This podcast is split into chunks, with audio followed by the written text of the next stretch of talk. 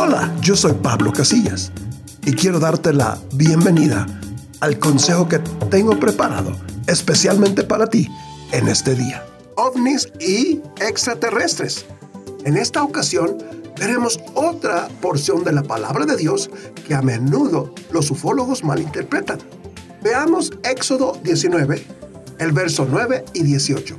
Jehová dijo a Moisés, He aquí yo vengo a ti en una nube espesa, para que el pueblo oiga mientras yo hablo contigo, y también para que te crean para siempre.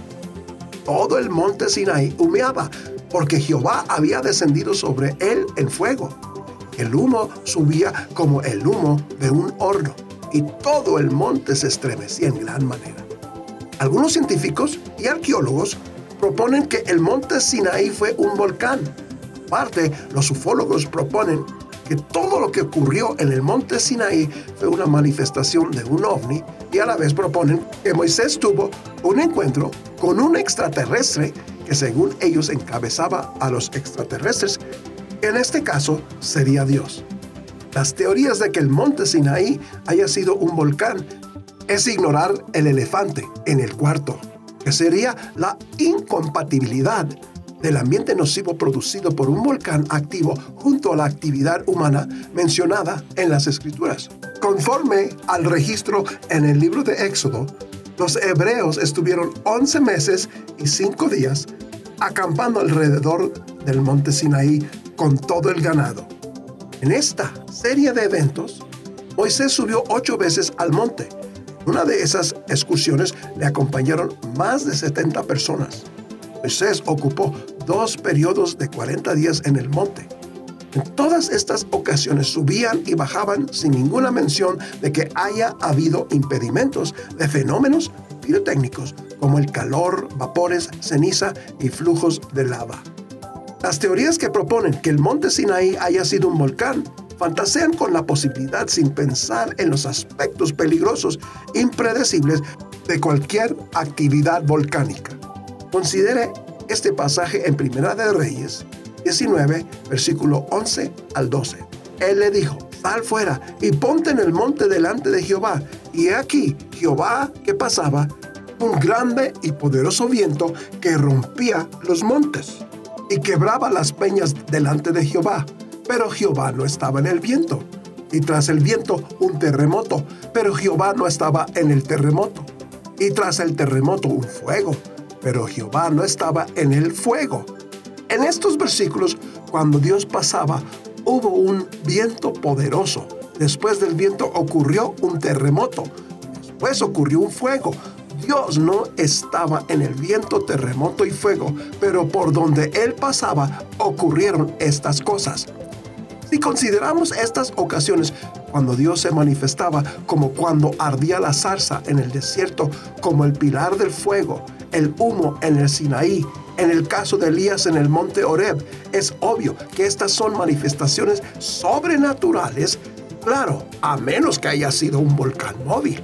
Si tomamos las escrituras en serio, debemos comprender que no se debe ni se puede reducir estas manifestaciones a explicaciones naturalistas. Los que intentan hacerlo son personas que han decidido que Dios no existe. La mejor manera para entender el significado de estos versículos sería considerar las frases.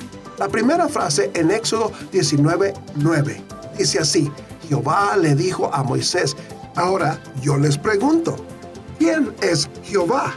Jehová es Dios, Yahvé es Dios, Yahweh es Dios. Estamos hablando del mismo Dios. Que no te confundan. Dios no es un alien. Dios mismo dijo que estamos hechos conforme a su imagen y semejanza. Conforme a esta frase, los seres humanos son los que se parecen a Dios. La Biblia también enseña de Jesús. En Colosenses 1.15, escuche, esta es la imagen del Dios invisible. Compara las imágenes de aliens y la raza humana y con el Dios, con nosotros, que fue Jesús, y nada que ver. Les advierto que todos esos rostros que son conocidos de aliens y extraterrestres, no es otra cosa más que otra muestra de cómo Satanás mismo quiere distorsionar la imagen de Dios que nos fue revelada en Jesucristo. La segunda frase en Éxodo 19:9 es, yo vengo a ti en una nube espesa. Conforme a los ufólogos, promueven la idea de que esta frase se está refiriendo a una nave o a un ovni. La palabra nube es un símbolo de la divina presencia de Dios. Tal vez preguntes, ¿por qué una nube? La nube ayuda a ocultar el esplendor de su gloria. Ningún ser podría tolerar la plena presencia de Dios. Hay varias ocasiones en la Biblia que menciona que cuando la presencia de Dios se manifestaba, aparecía una nube. Esto ocurrió en el tabernáculo y también ocurrió en la dedicación del templo de Salomón.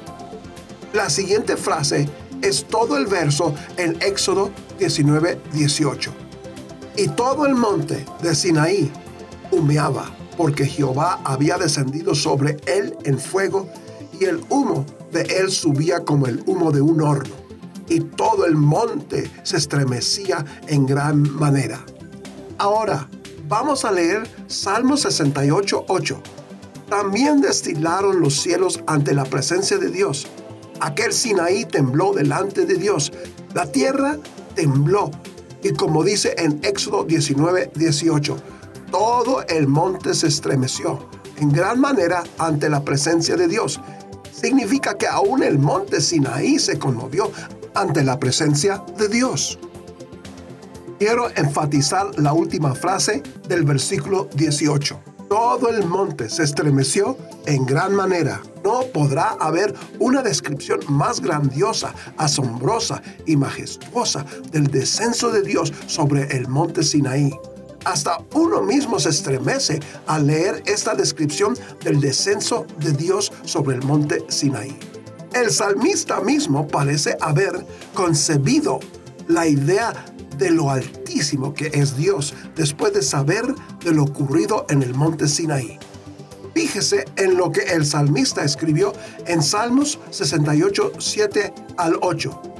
Oh Dios, cuando tú saliste delante de tu pueblo, cuando anduviste por el desierto, la tierra tembló, también destilaron los cielos ante la presencia de Dios aquel Sinaí tembló delante de Dios, del Dios de Israel. En conclusión, les repito dos párrafos que ya mencioné. Y consideramos otras ocasiones cuando Dios se manifestaba, como cuando ardía la zarza en el desierto, como el pilar de fuego y el humo en el Sinaí, en el caso de Elías en el monte Horeb, es obvio que estas son manifestaciones sobrenaturales. Si tomamos las escrituras en serio, debemos comprender que no se debe ni se puede reducir estas manifestaciones a explicaciones naturalistas. No se pierda mi siguiente mensaje, a donde les voy a explicar si a Elías le ocurrió o no le ocurrió una abducción aligénica. Si te quieres alimentar con mensajes como este cada día y te gusta mi música, Búscame como Pablo Casillas en YouTube, en Facebook y en Spotify.